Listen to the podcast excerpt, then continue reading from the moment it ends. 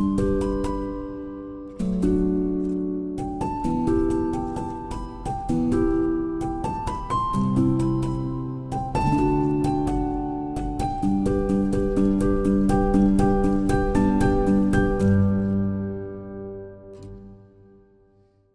chers amis internautes, je suis heureux de vous recevoir en ce vendredi soir pour un nouveau sabbat en famille. Il sera un petit peu spécial puisque aujourd'hui c'est une émission qui nous est proposée par Il est écrit sur le thème de, la prière et Rémi Ballet va nous, amener dans une réflexion sur la prière.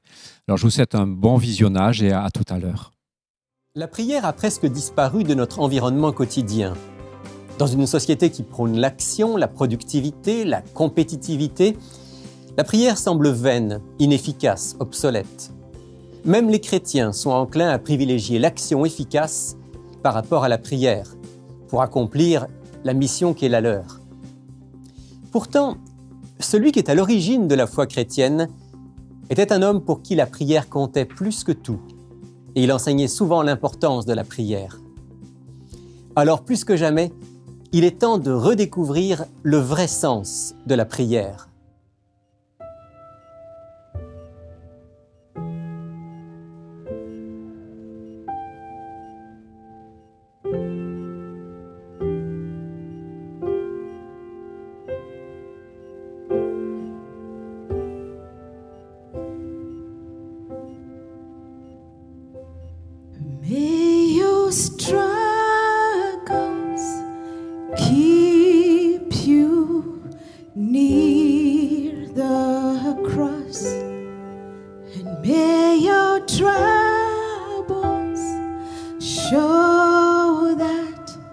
You need.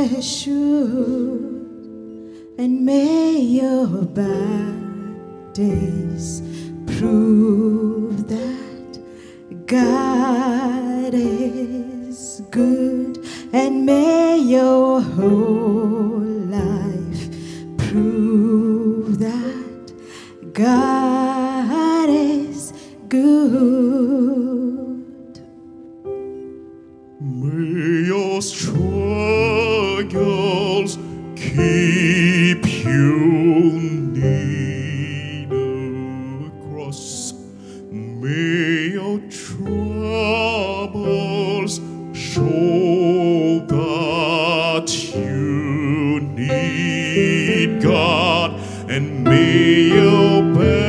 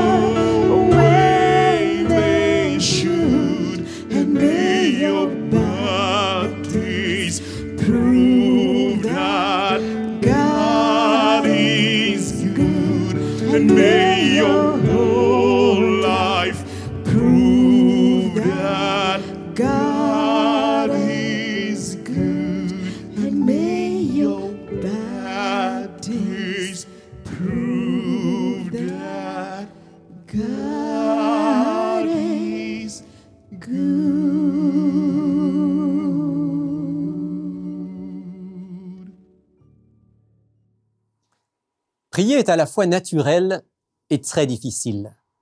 Naturel parce qu'il semble qu'au plus profond de chaque être humain, il y ait la conscience d'une dimension supérieure. Dans les situations de crise en particulier, on voit que les êtres humains se tournent presque instinctivement vers le ciel pour chercher de l'aide, pour obtenir du secours. J'ai souvent fait l'expérience et j'ai toujours été étonné de voir que les personnes qui passent par une épreuve importante sont généralement ouvertes à la prière et même reconnaissantes quand on prie pour elles, même si elles ne prient pas elles-mêmes. Il y a quelque chose au fond de nous qui se tourne vers Dieu dans certaines circonstances. Mais la prière, c'est aussi très difficile. Difficile parce que prier, c'est parler avec quelqu'un qu'on ne voit pas, en tout cas pas avec ses yeux, et qui ne répond pas de manière audible, en tout cas la plupart du temps. En ce sens, la prière est un acte de foi. Difficile aussi la prière parce que même si on est croyant, pour plusieurs, la vie est prenante, on n'a pas beaucoup de temps. Où trouver le temps de prier dans nos vies occupées? Puis on ne sait pas toujours comment prier. Qu'est-ce qu'il faut dire dans la prière? Ou ne pas dire? Y a-t-il un temps pour la prière? Un lieu? À l'église, par exemple? Y a-t-il une position à prendre dans la prière? Non, prier n'est pas facile. Prier, en fait, ça s'apprend. Apprendre à prier, c'est justement ce que les disciples de Jésus ont un jour demandé à leur maître. Ils avaient remarqué à quel point la prière faisait partie de la vie du Christ et comment Dieu agissait avec puissance dans sa vie, dans son ministère. Ils avaient bien compris que l'un des grands secrets de Jésus, c'était ce temps passé dans la prière. Et ils aspiraient à prier comme lui. Alors le Christ a partagé avec eux et avec nous plusieurs enseignements magnifiques sur la prière. Aujourd'hui, je voudrais, comme les apôtres, m'asseoir au pied du Maître et méditer avec vous sur l'un de ses enseignements, un extrait du célèbre Sermon sur la montagne, tel qu'il est rapporté par l'évangéliste Matthieu. Je lis dans l'évangile selon Matthieu au chapitre 6, à partir du verset 5. Lorsque vous priez, ne soyez pas comme les hypocrites qui aiment à prier debout dans les synagogues et au coin des rues pour se montrer aux hommes. En vérité, je vous le dis, ils ont reçu leur récompense. Mais toi, quand tu pries, entre dans ta chambre, ferme ta porte et prie ton Père qui est là dans le lieu secret. Et ton Père qui est dans le secret te le rendra. En priant, ne multipliez pas de vaines paroles comme les païens qui s'imaginent qu'à force de paroles, ils seront exaucés. Ne leur ressemblez pas, car votre Père sait de quoi vous avez besoin avant que vous le lui demandiez. Dans ce texte de l'Évangile, Jésus nous explique à la fois ce qu'est la prière et ce qu'elle n'est pas. Et pour ne pas faire d'erreur, permettez-moi de commencer par ce qu'elle n'est pas. Le premier danger qui est relevé par le Christ ici, c'est ce que j'appellerais la prière des pharisiens, des chefs religieux de l'époque. C'étaient des hommes très pieux, mais aussi très désireux qu'on remarque leur piété. Jésus les appelle sans ménagement des hypocrites, c'est-à-dire des acteurs, puisque le mot hypocrites en grec, qui a donné en français hypocrite, qui est ici dans le texte, désigne au départ un acteur. Jésus nous met en garde contre la prière qui est faite de manière visible, ostentatoire, avec l'espoir que les autres remarquent notre zèle religieux pour se montrer aux hommes, dit le texte. Quand on est croyant et qu'on fréquente d'autres croyants, comme c'était le cas en Israël à l'époque de Jésus, on court toujours le risque de vouloir être bien vu.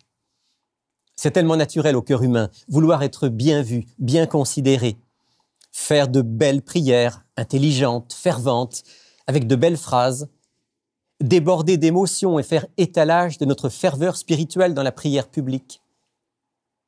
Comprenez-moi bien, Je ne veux pas dire que Dieu ne veut pas que nos prières soient intelligentes ou ferventes, bien au contraire. Mais je remarque simplement avec le Christ qu'il est facile pour nous, très facile en tant qu'être naturellement égocentré, de prier en nous écoutant prier, ou en espérant que les autres nous remarquent dans la prière, comme des acteurs. Et ça, évidemment, nous dit Jésus, ce n'est pas la vraie prière. D'ailleurs, quand Jésus dit en parlant des acteurs qui prient qu'ils reçoivent leur récompense, il faut bien comprendre de quoi il s'agit. Le Christ ne veut pas dire que parce qu'ils font des prières, même imparfaites, même un peu hypocrites, même égocentrées, ils reçoivent quand même une bénédiction divine. Pas du tout. La récompense qu'ils reçoivent, c'est celle qu'ils cherchent. Ils veulent être vus des hommes, eh bien ils sont vus et remarqués par les autres, peut-être même à l'occasion admirés pour leur piété. Mais de bénédiction divine, il n'y en a aucune. Parce que pour Dieu, seul un cœur sincère et honnête compte vraiment. Ce qu'il recherche dans la prière, nous allons le voir, c'est une communication authentique et vraie, pas un spectacle religieux. Le deuxième danger que relève le Christ au verset 7, c'est celui de la prière païenne. En priant, ne multipliez pas de vaines paroles comme les païens qui s'imaginent qu'à force de paroles, ils seront exaucés. Chez les païens qui adoraient de nombreuses divinités, la prière était essentiellement un acte conçu comme un moyen d'apaiser, d'amadouer ou de s'assurer les bonnes grâces des dieux. Il fallait faire de belles, longues prières pour attirer l'attention des dieux et pour que finalement, par pitié ou pour qu'on les laisse tranquilles, les dieux finissent par exaucer la prière des adorateurs. Dans la prière pharisienne, on prie pour attirer l'attention des hommes. Dans la prière païenne, on prie pour attirer l'attention des dieux.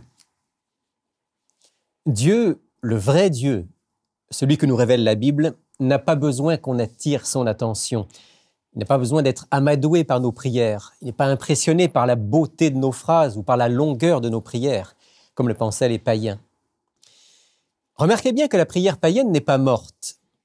Aujourd'hui, les mantras, les moulins à prière et les chapelets sont autant de formes modernes de prière païenne, pour lesquelles il suffit de mettre le pilote automatique et de laisser aller le flot de paroles. Je ne juge pas ici la sincérité de ceux qui prient. Dieu connaît les cœurs. Mais quand j'entends dans les églises ou parfois à la radio des prières récitées et répétées des dizaines de fois, je ne peux pas m'empêcher de faire le lien avec l'enseignement du Christ qui nous invite à ne pas multiplier les vaines paroles en s'imaginant être exaucés à force de paroles. Mais même quand les prières ne sont pas récitées ou répétées, il faut être vigilant pour ne pas prononcer de vaines paroles. Vous savez, des formules toutes faites qu'on redit un peu par habitude, parce que ça fait partie de la prière, sans trop penser aux mots qu'on prononce. Des Seigneur et Dieu Tout-Puissant après toutes les virgules ou à chaque respiration comme si ces mots ajoutaient de la valeur à notre prière. Souvenons-nous de la troisième parole des dix commandements, où Dieu nous invite à ne pas prendre son nom en vain. Et souvenons-nous du sermon sur la montagne, où Jésus nous met en garde contre la multiplication de vaines paroles. En fait, ce qui est en jeu, c'est le caractère de Dieu, l'image que nous avons de lui. Les païens s'imaginent qu'ils seront exaucés après de longues et insistantes prières, parce que leur vision des divinités, c'est celle de Dieu occupé et pas tellement intéressé par le sort des humains. Jésus lui insiste sur le fait que Dieu, le vrai Dieu, est pour nous un Père aimant. Il n'a absolument pas besoin d'être amadoué par nos prières. Bien au contraire, il nous a aimés avant même que nous nous adressions à lui. La prière n'est pas destinée à faire pression sur lui. Il ne s'agit pas d'inciter Dieu à faire notre volonté, mais plutôt de disposer nos cœurs à faire sa volonté. Avez-vous remarqué que le Notre Père, ce modèle de prière donné par Jésus, et que je vais étudier avec vous prochainement, le Notre Père est une prière très courte. Alors, soyons concis quand nous prions. Allons à l'essentiel et conversons avec Dieu comme avec un être proche qui nous est favorable. peut bien sûr arriver qu'on ait besoin de prendre plus de temps pour nous épancher, pour ouvrir notre cœur à Dieu. Mais peu importe la longueur de nos prières, Dieu ne considère que leur authenticité et leur vérité. Après avoir vu ce que la prière n'est pas, venons-en à la véritable prière selon Jésus. Je relis le verset 6, Matthieu chapitre 6, verset 6. Mais toi, quand tu pries, entre dans ta chambre, ferme ta porte et prie ton Père qui est dans le lieu secret. Et ton Père qui est dans le secret te le rendra. Je ne sais pas si vous avez remarqué, mais dans sa formulation, Jésus est passé du vous au verset 5, quand vous priez, ne soyez pas comme les hypocrites, au tu. Toi, quand tu pries, entre dans ta chambre. Comme s'il voulait nous dire que la véritable prière se révèle lorsque nous sommes seuls avec Dieu, en tête à tête. La prière atteint son but à partir du moment où nous entrons dans l'intimité de Dieu, que nous le laissons en quelque sorte nous tutoyer dans un dialogue à cœur ouvert. J'aime cette citation que je partage avec vous. Prier, c'est ouvrir son cœur à Dieu comme on le ferait à son plus intime ami. Non pas que la prière soit nécessaire pour instruire Dieu de ce qui nous concerne, mais elle nous met à même de le recevoir. La prière ne fait pas descendre Dieu jusqu'à nous, elle nous élève jusqu'à lui. Prier, c'est ouvrir son cœur à Dieu comme on le ferait à son plus intime ami.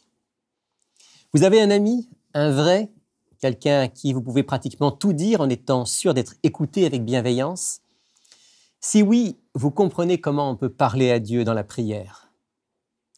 Si vous n'avez pas un véritable ami autour de vous, eh bien la bonne nouvelle, c'est que Dieu est votre ami. Il est notre ami. Il nous donne la liberté pleine et entière de partager avec lui ce que nous avons sur le cœur. Bien sûr, ça nécessite un peu de temps, de tranquillité. On n'a pas une conversation profonde, cœur à cœur, dans le tumulte de la rue ou du travail. Il faut savoir s'arrêter, prendre des temps forts de partage, de dialogue. Et c'est pour ça qu'on doit tout faire pour mettre à part, dans chacune de nos journées, des moments de prière, de communion privilégiée avec Dieu. Le prophète Daniel, par exemple, l'avait bien compris, lui qui avait pris l'habitude de rencontrer son Dieu trois fois par jour. Dans notre texte d'aujourd'hui, Jésus l'exprime de cette manière dans Matthieu, toujours chapitre 6, verset 6. Mais toi, quand tu pries, entre dans ta chambre, ferme ta porte et prie ton Père qui est dans le lieu secret. Entre dans ta chambre, ferme ta porte. Il faut de la tranquillité pour prier. Si vous voulez avoir une conversation avec Dieu, lui parler, vous mettre à son écoute, vous devez faire taire tous les bruits provenant de l'extérieur et de l'intérieur. Que ce soit une chambre, un lieu retiré dans la nature ou n'importe quel autre endroit, il faut disposer d'un espace de calme, de silence, se donner les moyens d'une rencontre et d'un partage avec notre Père. Et ne laissez pas le téléphone vous déranger. Mettez-les sur silence et éloignez-le le plus possible. Vous savez, nos téléphones sont devenus de véritables tyrans. On n'ose pas s'en séparer parce qu'on pourrait recevoir un message important, un coup de fil urgent, parce qu'on ne veut pas manquer une nouvelle importante. Quel esclavage. On passe trop souvent à côté de moments privilégiés, de rencontres importantes avec la famille, avec des amis ou avec Dieu dans la prière, à cause de ce que j'appelle nos maudits téléphones. Entre dans ta chambre, dit Jésus, ferme ta porte, c'est-à-dire décide de te donner les moyens de la prière profonde, intime, authentique. Pour certains qui vivent seuls ou qui ont beaucoup de temps, ce n'est pas trop difficile. Pour d'autres, qui ont une famille nombreuse ou qui travaillent beaucoup, c'est un véritable défi. Il faut souvent se lever plus tôt pour avoir un rendez-vous quotidien avec Dieu ou profiter du moment où les enfants dorment ou sortir de la maison pour aller dans un coin tranquille, dans la nature. C'est ce que faisait le Christ très souvent. Je le lis dans l'Évangile selon Marc au chapitre 1er et au verset 35. Vers le matin, pendant qu'il faisait encore très sombre, Jésus se leva et sortit pour aller dans un lieu désert où il se mit à prier. Jésus lui-même, très sollicité, très occupé, presque toujours avec ses disciples, avait décidé de prendre ce temps de ressourcement quotidien. Il en avait besoin pour reprendre des forces, pour recevoir les directives de son Père, pour se préparer à sa mission et pour servir les autres. Et nous en avons besoin pour les mêmes raisons.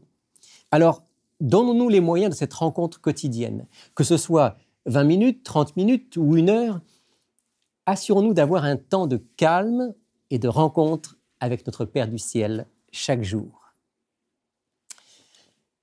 Père, c'est bien comme ça que Jésus appelle notre Dieu. Il dit, prie ton Père qui est dans le lieu secret. Bien sûr, Dieu est le Père de tous, de tous les hommes, de toutes les femmes, mais il veut aussi être mon Père, c'est-à-dire celui avec qui je développe une relation unique, intime, personnelle, en tant que fils, en tant que fille. Dans une prochaine émission consacrée à la prière, qu'on appelle le Notre Père, je reviendrai plus longuement sur cette manière d'appeler Dieu. Mais vous sentez déjà quel type de relation Dieu veut développer avec nous. Ton Père qui est dans le lieu secret. C'est la première promesse faite par Jésus. Ton Père du ciel est dans le lieu secret. Il est là avec toi, lui, le Dieu de l'univers. Il vient te rencontrer dans le secret de ton lieu de prière. Il n'est pas avec les acteurs qui, eux, ne prient pas dans le secret, mais plutôt dans les églises, dans les rues, dans les réunions de prière. Il est avec celui ou celle qui fréquente le lieu secret. Quelle promesse extraordinaire, pensez-y. Quand je prends un moment d'intimité avec Dieu, il est là. Il répond présent. Je suis en relation particulière et privée avec le Dieu Tout-Puissant. C'est un rendez-vous à ne pas manquer. Et ton Père, dit Jésus, qui voit dans le secret, te le rendra. La seconde promesse faite par Jésus, c'est qu'il y aura une bénédiction spéciale attachée à cette rencontre. Bien sûr, la rencontre avec Dieu, la conscience de sa présence, c'est déjà une bénédiction, peut-être la plus grande de toutes. Mais Dieu nous promet aussi que ces temps où nous lui ouvrons notre cœur en toute honnêteté vont avoir des répercussions concrètes dans toute notre vie. Dieu va pouvoir agir dans nos vies, guider nos pas, donner de la sagesse, transformer notre manière de penser et de vivre, nous remplir d'amour et répondre très concrètement à nos besoins de tous ordres. Nous allons faire ce qu'on appelle l'expérience de prière exaucée. Un de mes amis qui a découvert Dieu récemment et qui a commencé à lire la Bible et à prier me disait il y a quelques jours, Rémi, c'est incroyable. La prière, ça marche. Dieu est vraiment vivant, il entend nos prières. Je n'en reviens pas, me disait-il, je n'en reviens pas. Oui, Jésus nous promet que notre Père céleste est présent dans le lieu secret quand nous prenons le temps de la prière, la prière authentique, et qu'il agira puissamment pour tous ses enfants. Oh, ça ne veut pas dire que tout deviendra facile dans notre vie, ni que toutes nos prières seront exaucées de la manière que nous voulons ou que nous imaginons. Mais ça veut dire que nous allons voir Dieu à l'œuvre dans nos vies et dans celles de ceux pour lesquels nous prions. Parce que Dieu est fidèle, Jésus nous dit, ton Père qui voit dans le secret te le rendra.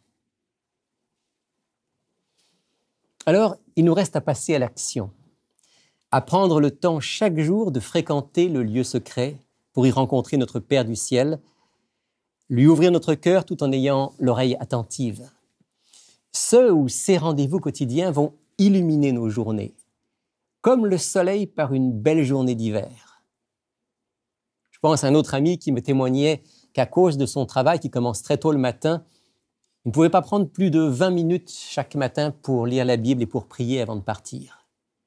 Mais, me disait-il, ces 20 minutes sont tellement précieuses. C'est l'expérience que je souhaite à chacun de nous et à la fin d'une réflexion sur la prière, on ne peut pas faire autre chose que de se tourner ensemble vers notre Père du ciel et de prier. Bon Père du ciel, merci. Merci de nous donner cette liberté, ce privilège de pouvoir te parler cœur à cœur, simplement ou ouvertement. Merci de nous encourager à venir vers toi et de nous promettre que par ta présence et par ton action dans nos vies, tu veux non seulement nous changer, nous transformer, mais répondre à tous nos besoins. Donne-nous, comme Jésus, de fréquenter régulièrement ce lieu secret pour te rencontrer et que nous puissions toujours plus te connaître, t'aimer et te servir, servir les autres. Au nom de Jésus. Amen.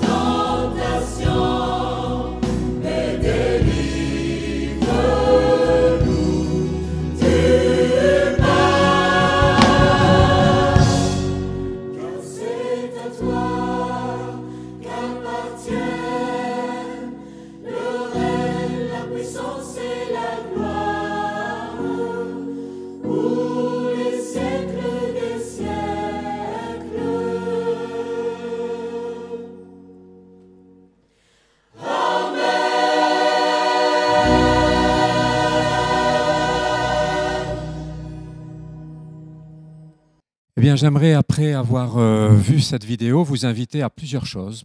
Peut-être euh, la première, c'est de vivre, de vivre la prière, de, de si j'ose dire, s'exercer à prier, à s'engager dans, ce ministère de la prière. Et puis, pourquoi pas lire un certain nombre d'ouvrages. Et là, je vous invite, en tout cas pour ceux qui sont sur Collonges, à, aller voir à, à Millefeuille un certain nombre euh, d'ouvrages qui parlent de la prière, qui nous invitent à prier, qui nous encouragent à prier. Alors voilà, je vous souhaite une bonne fin de soirée, que le Seigneur vous bénisse, et puis euh, bon sabbat et à vendredi prochain.